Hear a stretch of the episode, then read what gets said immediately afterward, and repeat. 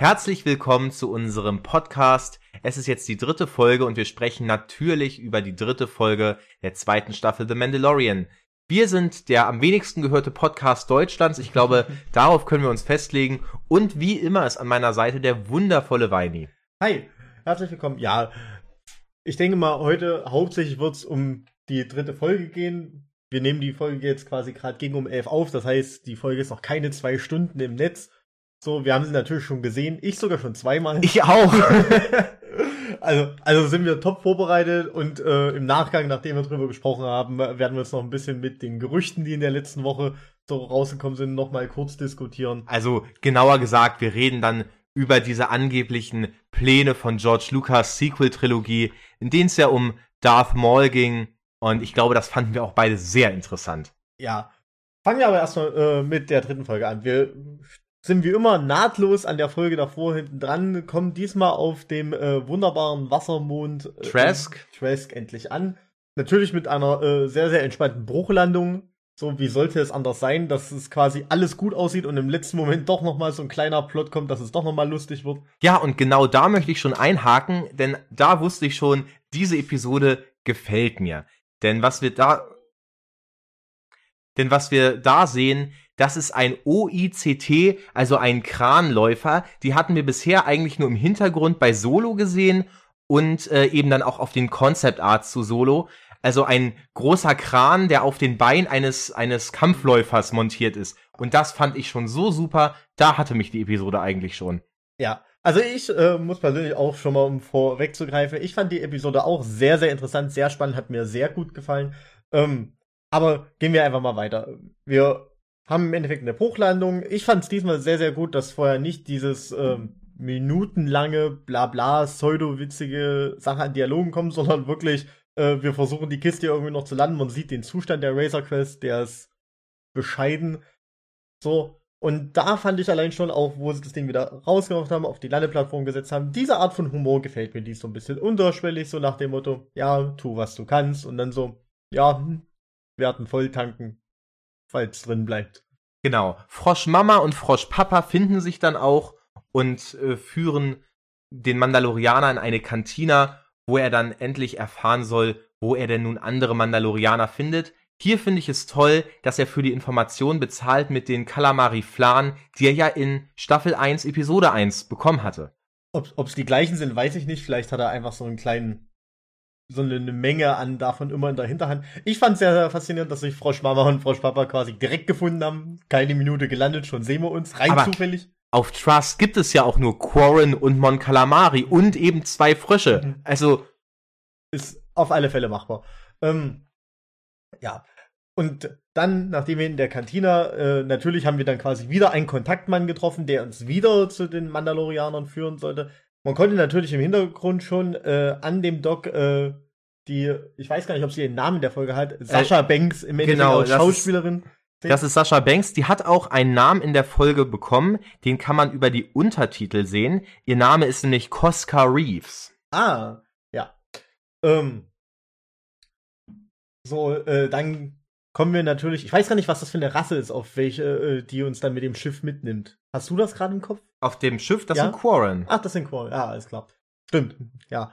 Ähm, ich fand es persönlich sehr, sehr interessant, so eine, so dieses, diese Schifffahrt da in. Erstmal fand ich es ein sehr, sehr äh, schön designtes, quasi so, so eine Mischung aus ultrafuturistischem Fischerboot, aber trotzdem irgendwie sah es ein bisschen schmuddelig aus, so. Als ob das jetzt nicht das Neueste wäre. Es ist halt diese, diese Used Galaxy, die ja Star Wars so toll eingeführt hat und die mir wirklich immer noch gut gefällt. Ich meine, daran kann man wirklich gar nichts sagen. Ähm, ich habe ja bei diesem Fischerboot zuerst kurz gedacht, von der Form her hat es mich an so eine Hammerhai-Korvette, die wir aus Rogue One kennen, äh, erinnert. Da hatte ich kurz überlegt, ob das so eine umgebaute ist, aber ich glaube, von den Größenverhältnissen würde das gar nicht passen, dass das einfach nur so eine alte Korvette ist, die man da äh, aufs Wasser geworfen hat. Hm. Weiß ich nicht. Äh, also wahrscheinlich von den Größenverhältnissen, aber es kann ja tatsächlich schon sein, dass es vielleicht irgendwie ein umgebautes Schiff ist. Man muss ja sagen, diese, wenn man sowas baut, ist wahrscheinlich der Rumpf immer etwas ähnlich zueinander. Auch das Design, weil ja die Rasse auch äh, zueinander passt mit äh, Fischerwelten. Da ist quasi so die kulturelle Herkunft wahrscheinlich sehr ähnlich zueinander. Deswegen werden auch die Designs in vielen Punkten da übereinstimmen. Ähm, auf alle Fälle, natürlich kommt, äh, werden wir wieder von den äh, Quorin verraten. So, sie wollen wieder unser äh, Kind dann quasi äh, zum Fraß vorwerfen und uns dann mit umbringen. Um an die Beskar-Rüstung zu Ja. kommen. Finde ich persönlich sogar ähm, einen viel schöneren, eine viel schönere Idee, als quasi nur hinter dem Baby her zu sein, weil wenn die, so wie in der ersten Staffel, wo dann alle hinter dem Baby her sind, dann weiß man ja, es sind alles Kopfgeldjäger, die sind einfach nur gierig. Die sind einfach nur gierig auf das Beskar, genau. Ja. Und dann haben wir auch schon den Auftritt der drei Mandalorianer. Ähm, Bo-Katan, dann, wie wir eben ja schon festgestellt haben, Koska Reeves, äh, Koska Reeves und ähm, Ex-Wolves, so heißt der männliche Mandalorianer wohl. Mhm. Sehr interessanter Name. Äh, wenn wir jetzt schon bei Namen sind, letzte Woche wussten wir die Namen der beiden äh, X-Wing-Piloten nicht. Und zwar ist Dave Filoni, nennt sich Trapper Wolf. Und der andere war Carson Tiva. ah, okay. Das ist jetzt nur so eine kleine Information, hat überhaupt nichts zur Diskussion hinzugefügt, aber ich wollte es mal erzählt haben. Ja. Ähm, auf alle Fälle, ähm, was ich schon sehr interessant fand, wir hatten dann direkt quasi so eine Art Konflikt zwischen den Mandalorianern, in dem ja quasi die einen ihren Helm abnehmen, er das nicht. Er denkt schon wieder, es wären welche, die die Rüstung geklaut hätten. So, Gott sei Dank ist das nicht aufgetaucht. Also zweimal denselben Move in zwei aufeinander äh, folgenden Folgen zu machen, wäre dann doch schon ein bisschen. Aber man sieht dann allein schon den quasi auch inneren Konflikt, der ja irgendwie auf Mandalore passiert ist, dass Leute nehmen den Helm ab, nehmen nicht den Helm ab. Die Bedeutung dahinter ist unterschiedlich, warum man das macht, aber er scheint ihn zumindest zu vertrauen und auch festzustellen, dass es richtig richtige Mandalorianer sind. Ja, und das fand ich wirklich toll gemacht jetzt auch in der Folge, weil gerade Bo Katan, die spricht ja dann davon, ja, du gehörst zu einer Extremistengruppe, der Death Watch, ähm, die nach dem alten Weg gehen und äh, so überhaupt nicht modernisiert sind. Und gerade Bo Katan weiß natürlich, wovon sie spricht, denn sie hat ja selber mal zur Death Watch gehört, ähm, sich dann allerdings umentschieden und, äh, und äh, inzwischen eben diesen, diesen neuen Weg gefunden. Ja. Ähm, sehr, äh, also im Endeffekt, was ich ein bisschen sehr interessant fand, war für mich, das ist mir direkt so aufgefallen, ähm, wo sie dann die, die Mandalorianer, nachdem die Szene weitergeht, er quasi nochmal von ihnen gerettet wird, reden sie dann quasi miteinander und sprechen drüber, dass sie ihnen zumindest Informationen geben können, wo für Baby Yoda quasi welche seiner Art sind. So, und da fand ich die Formulierung sehr, sehr interessant. Bisher wurde nämlich immer nur von Leuten seiner Art gesprochen, wo man diskutieren konnte, meinen sie jetzt Jedis, meinen sie andere von quasi der Yoda-Rasse. Aber hier wurde zum ersten Mal explizit von Jedi gesprochen. Und das, und das finde ich in dem Zusammenhang sehr, sehr interessant, ähm, weil ja äh, eigentlich ja noch gar nicht bekannt, also ja, er ist Machtnutzer, aber ansonsten, dass er was mit den Jedi zu tun hat und dass die quasi zu ihm gehören, ist ja noch gar nicht groß weiter rausgekommen. Also für mich war das ein, wo ich dann so gesehen habe, klar, man hat es immer vermutet, aber für mich war das direkt ein Moment, wo ich mir dachte, warte halt, Moment, ist das jetzt bewusst so gewählt oder haben sie da einfach, ist da die Formulierung nicht umgeändert worden? Also ich muss sagen, dass mir das eigentlich schon klar war. Ich glaube auch, es wurde in den vergangenen Folgen häufiger schon erwähnt, dass es eben darum geht, um diesen Orden der, der einst den Mandalorianern feindlichen Machtnutzern. Also da wurde immer sehr klar eigentlich von den Jedi gesprochen. Also diese Idee, dass es um die Spezies von Yoda geht, ich glaube, die ist eigentlich schon relativ lange vom Tisch. Ja, aber es ist, also mich hätte nicht, also für mich hä- hätte es zumindest auch Sinn ergeben, wenn zum Beispiel auch das passiert wäre, dass man zum Beispiel sagt, oder dass man zum Beispiel sagt, hier, man trifft Jedi, die dann einfach, einfach sagen, hier, ich kann ihn nicht ausbilden, ich habe keine Zeit, muss noch die Wohnung aufräumen, so, bring ihn mal lieber zu Leuten, die so aussehen wie er. Äh, Gut, das werden wir dann sehen. Jetzt haben wir erstmal die Spur zu Ahsoka gelegt bekommen. Ja. Ähm, die jetzt auf irgendeinem Waldmond, ich muss gestehen, ich habe mir den Namen nicht aufgeschrieben und ich habe ihn mir auch nicht gemerkt, aber auf irgendeinem Waldmond soll jetzt wohl Ahsoka dann sein und mit Ja. dem kann dann Din Djarin reden. Ja, ähm, natürlich, bevor wir äh, so weit kommen, bevor wir diese Information überhaupt erhalten, dass es sich um Ahsoka handelt und äh, wo sie ist, müssen wir natürlich noch mit den anderen Mandalorianern ein äh, vom Imperium äh, kontrolliertes Schiff, ein Transporter quasi angreifen und die, am Anfang wird noch gesagt, die Waffen daraus stehlen. Ähm, später heißt es dann, dass wir quasi noch Informationen rauskriegen sollen. Da wird so ein bisschen dieser, diese Verhandlung, die man am Anfang äh, geführt hat, nochmal äh, erweitert. Ich fand sehr, sehr schön, dass dann noch mit diesem Grinsegesicht dann kam, das ist der Weg. Ja, mich hat es auch erinnert an äh, Episode 5, in der natürlich Vader immer den Deal ändert ähm, gegenüber Lando und der auch sagt, so habe ich mir diese Nummer aber eigentlich nicht vorgestellt. Ja.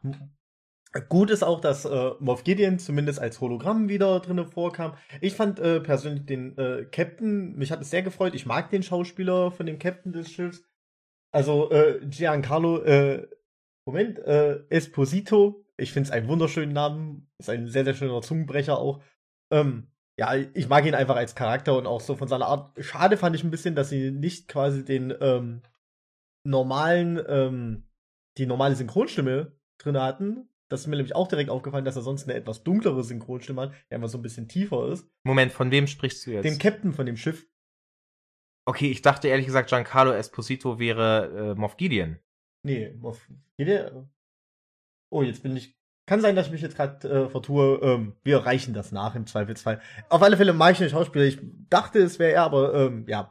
Du kannst ja mal draufklicken auf den Namen, dann sehen wir das. Währenddessen kann ich ja noch erwähnen, dass Katie Sackhoff, die ähm, die die Bo-Katan spielt, sowohl in Battlestar Galactica als auch in ähm, als auch in, na, nun sag schon, wie heißt es, Riddick äh, mitgespielt hat und mhm. deswegen mhm. natürlich schon eine gewisse Erfahrung in Science-Fiction-Franchises hat. Das stimmt.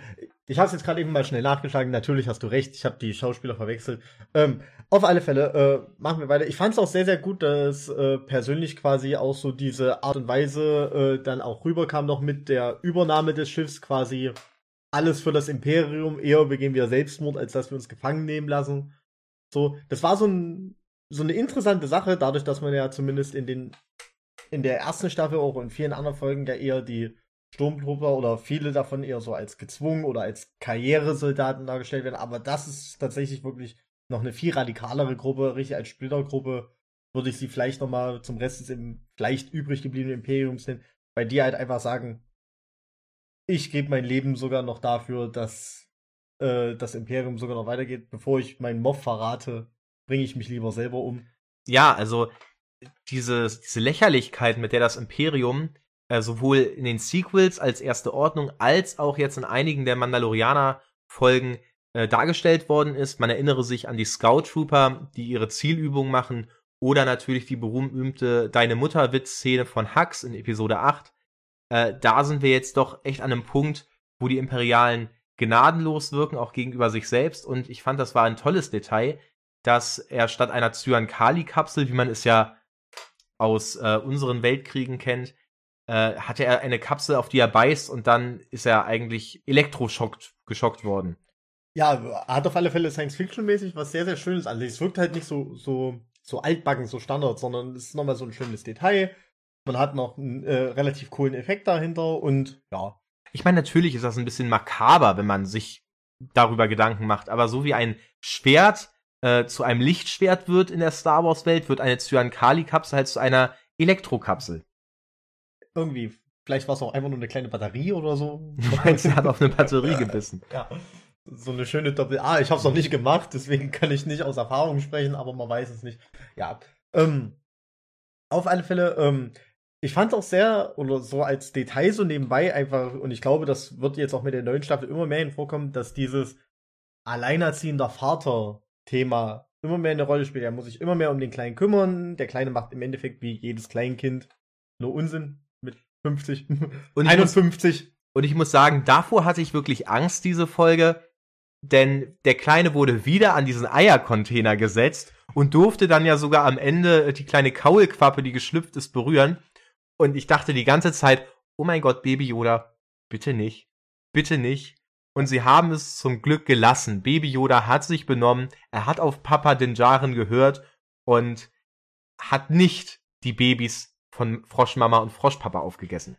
Das wäre auch, glaube ich, also ich weiß nicht, es hätte klar, quasi die ganze Sache an Absurdum geführt, wenn man einfach sagt, hier, geh da hin, pass auf und er futtert dem zwei, einfach fröhlich weiter die nachkommen. Es wäre schon so, ohne, ohne dass die wahrscheinlich sauer sind. Also, sie haben es ja auch in der Folge davor, hat sie es ja irgendwie nicht mitgekriegt. Also was ich merkwürdig finde, ist, es ist ja bisher nur eine Kaulquappe geschlüpft. Also mhm. reicht denen jetzt dieses eine Kind als Nachkomme? vielleicht brauchen die anderen einfach noch mal zwei, drei Tage. Es war ja eine sehr aufregende Fahrt. Man weiß es nicht, vielleicht ist der Kleine ein bisschen mutiger. So, ähm, aber ja.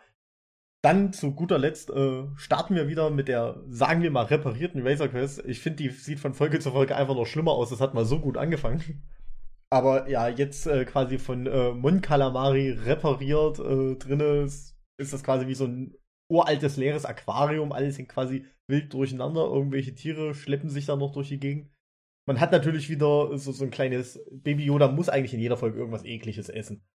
Das, das war auch wieder mit drinne. Ich fand's gut, dass es am Ende war. Da hat's nochmal so mit so einem Lächeln einen rausgeschickt. Ohne dass es so übertrieben war. Das fand ich in der Folge davor halt ein bisschen viel. Ähm, aber ja, ich denke, jetzt können wir uns, also man muss sagen, insgesamt, äh, ich fand die Folge äh, von der Aufteilung her, obwohl sie noch mal kürzer war, mit 35 Minuten als die Woche davor, wo ich sie zu kurz fand. Ich fand sie diesmal nicht zu kurz. Es war eigentlich alles soweit erzählt. Es war nicht in die Länge gezogen, aber es war auch nicht überhastet. Und ähm, also es ist mir jetzt nicht aufgefallen, dass ich irgendwelche Parts irgendwie zu, zu kurz fand. Und ich, ja, wir haben ein bisschen sind wir in der Story vorangeschritten. Nicht mit großen Schritten, aber mit kleinen. Und beim nächsten Mal treffen wir dann hoffentlich zum ersten Mal in Mandalorian auf Ahsoka. Ich könnte mir vorstellen, dass die kommende Folge sich jetzt doch noch mal eher darum dreht, wie ähm, wie Din Djarin sein Schiff repariert, vielleicht an ein neues Schiff kommt. Denn äh, man wird dieses Ding ja nicht komplett zermartern, nur damit er jetzt auch so weiterfliegt. Also ich könnte mir vorstellen, dass man da jetzt noch mal eine in Anführungsstrichen Füllepisode einbaut. Ähm, und zu der Länge muss ich sagen, ich habe mich halt ein bisschen gefragt, wieso ist diese Folge jetzt so rasant? Wieso gehen wir hier in so großen Schritten nach vorne innerhalb von etwas über einer halben Stunde? Ich glaube, 35 Minuten ist die Folge. Ja.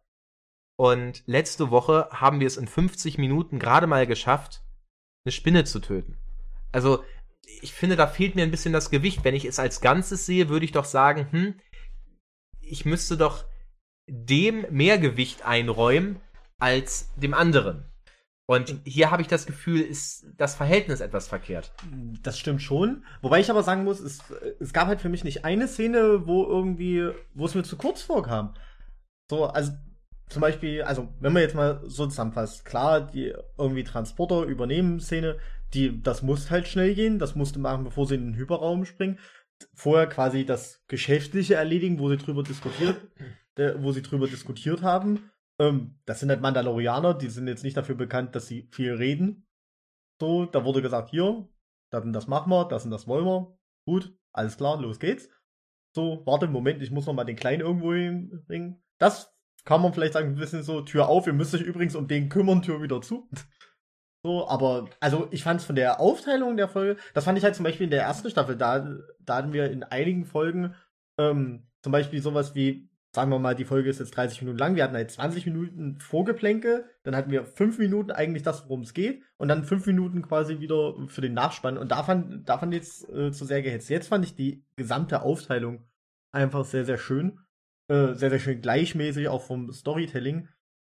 Ähm, ja, in der Folge davor, ich glaube, die in der Woche davor war 41 Minuten lang da war es halt ein bisschen langatmig, weil halt nichts passiert ist. Da, da, haben sich halt manche Sachen zu einfach zu lange angefühlt, fast schon. Also zu viel Scene-Time für zu wenig Inhalt. Aber ja. Ähm, ich bin sehr gespannt, wie es jetzt. Also es kann sein, dass jetzt nochmal eine Filler-Episode kommt. Es kann sein, dass er die Razor Quest verliert. Ähm, würde mich aber wundern, weil ja, also warum sollten sie das machen? Das ist auch merchandise-technisch ist, wird dieses Schiff promotet.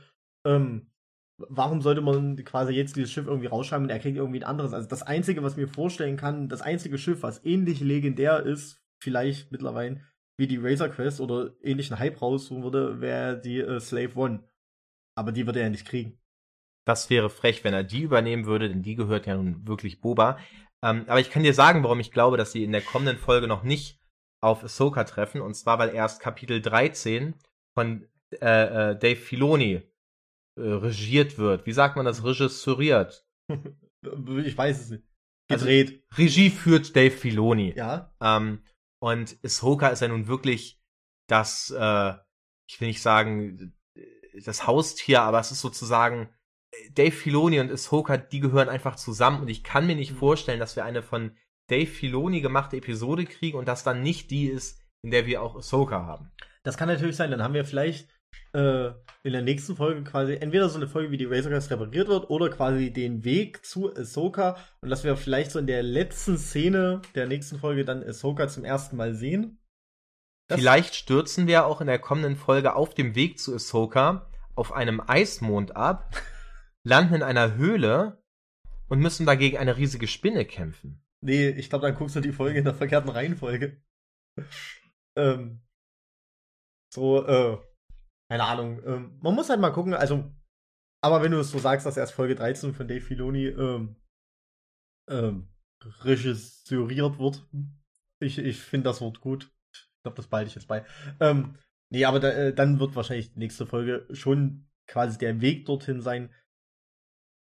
Müssen wir dann halt im Endeffekt mal sehen, wie wir dann rauskommen, was uns, also was uns dann erwartet. Also insgesamt können wir aber abschließend sagen, diese Folge hat uns wirklich beiden sehr gut gefallen. Insgesamt gibt es für mich quasi wirklich wenig dran auszusetzen. Also äh, eigentlich gar nichts. Ich, mir hat sie gefallen von der Gesamtaufmachung, von Hintergründen und so weiter. War das wieder alles sehr, sehr stimmig, sehr, sehr interessant, auch mal neu. So ein, so ein Hafen hat man jetzt auch noch nicht so wirklich gesehen, zumindest nicht in dieser schmuddeligen Art und Weise. Das ist sowieso was, was ich sehr, sehr an dieser, überhaupt an dieser Serie mag, dass eher so diese ganzen Schmuddelplätze gezeigt werden und ähm, quasi wie das Leben real ist und nicht so, wie man es quasi einmal hingebaut hat, einmal durchgewischt hat, dann macht man ein Foto für die Mutti und danach sieht die Wohnung nie wieder so aus.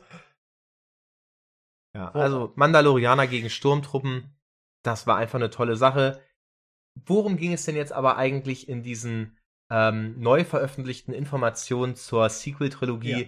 die sich George Lucas ausgedacht hätte? Ja, also man muss erstmal sagen, die, ähm, dieses Interview, was da herausgekommen ist, ist ja mittlerweile äh, quasi nur noch über Zweit- und Drittwege äh, zu finden, was er da gesagt haben soll. Das soll dann in dem neuen ähm, Star Wars Archivbuch, soll das dann mit drin erscheinen, was dann wahrscheinlich irgendwann nächstes Jahr oder übernächstes Jahr in Deutschland äh, herauskommt. Quasi der zweite Teil, der erste Teil äh, gibt's ja schon, das dann irgendwie ist auch das Star Wars Archiv und ich glaube, also die, die neue Variante soll, glaube ich, rot werden anstatt schwarz, aber ja.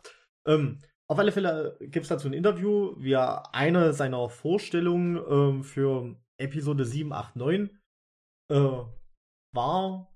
Und äh, er meinte halt dann, dass quasi nach dem Tod des Imperators durch dieses Machtvakuum, was dann passiert, sich ähm, Darth Maul als zu dem Zeitpunkt schon Chef eines Verbrechersyndikats quasi diese, also dieses Vakuum nutzen möchte, um sich quasi an die Spitze ähm, der Galaxie zu führen. Soll dabei auch eine Schülerin haben, äh, Darth Talon. Und äh, ja, im Endeffekt wäre es dann so, dass die, auch die Episode 7, 8, 9 sollen dann auch direkt an Episode 6 hinten dran spielen und nicht erst mit so einer riesigen Zeitverzögerung. Und äh, die Auserwählte, die quasi dann die Macht des Gleichgewichts bringt, ich sage schon die, weil es sollte dann Lea sein am Ende. Weil, äh, also was dann mit Luke passiert und wie, das äh, ist noch nicht bekannt oder mir jetzt zumindest nicht. Also es hieß, dass Luke sich eben dann über die drei Filme endlich den neuen Jedi-Orden aufbaut. Ja, aber dass die Auserwählte, die die Macht des Gleichgewichts, soll dann Lea sein. Das ist Leia, genau. Was hältst du denn von einfach? Also, mich erinnert das Ganze viel an die Zeit kurz vor der Disney-Übernahme, wenn wir uns da die Projekte anschauen, die ja inzwischen alle gecancelt sind. Wir hatten eben ähm, einmal das Darth Maul-Spiel, äh, das gecancelt wurde, wo ja auch schon damals George Lucas gesagt hat, findet er cool, er möchte aber unbedingt, dass Darth Talon, die ja aus den Star Wars Legacy Comics stammt, ähm, die sollte da ja unbedingt irgendwie mitwirken. Das Design fand er scheinbar einfach cool. Und ähm, ja, also es ergibt schon irgendwo Sinn, dass, dass sich da ein Verbrechersyndikat in diese, diese Lücke schlägt. Und gerade Darth Maul ähm, ist dafür natürlich prädestiniert. Der ist ja einer der beliebtesten Charaktere. Viele sagen auch einer der verspendetsten Charaktere. Das hat sich dann durch The Clone Wars und Rebels geändert. Und ich glaube, dass viele der Ideen, die George Lucas für die Sequel-Trilogie ursprünglich hatte, inzwischen äh, in den Serien von Dave Filoni verwirklicht worden sind. Ja, Ähm, also für mich im Endeffekt muss man sagen, es ist so ein, in einer gewissen Art und Weise wäre es auch sinnvoll, allein schon, weil zum Beispiel auch in äh, Clone Wars Darth Maul ja wieder mit drin war, ist ja noch unter der, zumindest, ich weiß nicht, unter der Leitung wahrscheinlich dann nicht mehr, wo Darth Maul eingeführt wurde. Da müsste man jetzt mal genau gucken, wann Darth Maul in Clone Wars kam, aber zumindest auch unter der Mitarbeit von George Lucas reinkommen. Es ist auch, was mich ja auch, oder was im Endeffekt sinnvoll ist, in dem Han Solo-Film tauft der Darth Maul auch nochmal auf man hat ihm dann quasi so ein Ende in Rebels dann gegeben. Aber das wäre halt natürlich ein viel, viel bessere äh, Erweiterung gewesen. Natürlich, das einzige Problem, was man halt sagen, und das äh, habe ich auch schon gelesen drüber, man hätte ja dann für Luke und Leia entweder neue Schauspieler gebraucht, weil sie müssen ja deutlich jünger sein, oder äh, man hätte sie halt sehr, sehr künstlich verjüngen müssen. Und ob das dann so den coolen Effekt gehabt hätte, ich weiß es nicht ich denke, beides hätte irgendwie zumindest mich in einer gewissen Form und Weise unzufrieden gemacht, wenn man dann einfach Schauspieler deutlich verjüngen muss, damit sie dann wieder wie Ende 20, Anfang 30 aussehen und nicht in dem Alter, in dem sie halt sind. Oder halt einfach ganz andere, weil man hat es ja schon bei dem Han Solo-Film gesehen. Dass das nicht funktioniert, ja, Harrison Ford zu ersetzen. Ja, Harrison Ford kann man einfach nicht ersetzen. Jemand, der in zwei Lego legendären Franchises mitspielt, den kriegst du halt einfach nicht mehr weg. So, aber, aber es ist, also es ist schon sinnvoll, eben auch Darth Maul quasi nochmal so eine, so eine große Sache zu geben mit, ja, du hast dich als Verbrechersyndikat und du hast vielleicht schon versucht, so ein bisschen äh, den Imperator herauszufordern, aber du wusstest halt einfach, du bist noch nicht bereit dafür und auf einmal ist der weg und jetzt sagst du, okay, wenn ich es nicht über die Macht schaffen kann, ihn quasi stärker zu sein als er, dann kann ich es halt einfach klüger machen als er wäre schon sehr interessant gewesen. Finde ich auch insgesamt eine, einen viel, viel besseren Plot als das, was wir so mit 7, 8, 9 gekriegt haben. Liegt aber wahrscheinlich einfach darum, dass das Gesamtkonzept für 7, 8, 9 einfach schlicht und ergreifend nicht, nicht existent war. Ja, es war einfach nicht da. So, man, da kann man jetzt behaupten, was man will, es ist einfach nicht da. So, im Zuge dessen muss man auch sagen, ich habe jetzt gerade erst wieder 7, 8, 9 geguckt. Und ähm, ja, es ist sehr faszinierend, wie viele Sachen einem auffallen, die auch einfach, also wo man es einfach merkte. So, ich will da jetzt gar nicht weiter drauf eingehen, aber ja, man, man, merkt halt vor allen Dingen in Episode 9, dass dann viel wieder zusammengeschustert werden musste, was irgendwie vorher dann entweder ignoriert wurde oder irgendwie angesagt wurde und mh, hm, keine gute Trilogie. Das sollten wir dringend nochmal neu machen. Also, ich kann ja nur sagen, ich als großer Luke Skywalker-Fan hätte natürlich auch lieber gesehen, wie er die, den Orden wieder aufbaut, als, naja, dass der Orden bereits schon wieder zerstört ist und er doch eine wirklich sehr, sehr kleine Rolle in den Film einnimmt. Was mir gerade einfällt, zu letzter Woche, ein letzter kurzer Ausflug zu Mandalorian. Ähm, ich hatte ja gesagt, dass der Dr. Mandible vermutlich ein Yamri ist, also, ähm, und weil wir haben Yamri bereits in der Kantina gesehen, in Episode 4. Jetzt habe ich allerdings im Internet gelesen, dass viele glauben, dass das ein Kilik ist. Also sozusagen ähm, ein, ein ursprünglich alderanischer Insektoider, der dann in die unbekannten Regionen äh, vertrieben worden ist und dann in der Dark Nest-Trilogie auftaucht. Okay, interessant. Äh, was man auch zum Beispiel zur Vorwoche äh, auch sagen muss, wir haben ja am Anfang noch drüber diskutiert, ob der Druide, der äh, ähm, den Mandalorian anpöbelt, ob das derselbe ist, der Ray anpöbelt. Ähm, also das Kind eines Menschen als Geisel nehmen und mit einem Messer an der Kehle bedrohen, ist jetzt schon anpöbeln für dich, ja? Da wo ich wohne, ja. So, ähm, nee, ähm, da haben wir, habe ich tatsächlich, ich habe zwar nachgeguckt, aber wir haben uns auf, äh, ich habe mich auf die falsche Szene bezogen, äh, die Jorit meinte. Und äh, ja, zumindest von der Art und Weise her ist es der gleiche Druide. Ob es auch quasi inhaltlich der gleiche ist, das äh, werden wir wahrscheinlich niemals erfahren, außer wenn wir irgendwann mal auf einer Fanfiction da sind und diese Frage direkt stellen werden. Den äh, entsprechenden Regisseuren oder Drehbuchschreibern. Ja, wir sind jetzt auch schon wieder am Ende unseres Podcasts angekommen. Mir hat es viel Spaß gemacht und wir sehen uns dann vielleicht sogar vor der nächsten Folge Mandalorian wieder, denn am 17. November kommt dann das Lego Star Wars Holiday Special raus und auch dazu werden wir natürlich einen Spezialpodcast machen. Natürlich werden wir das. Also dann bis die Tage.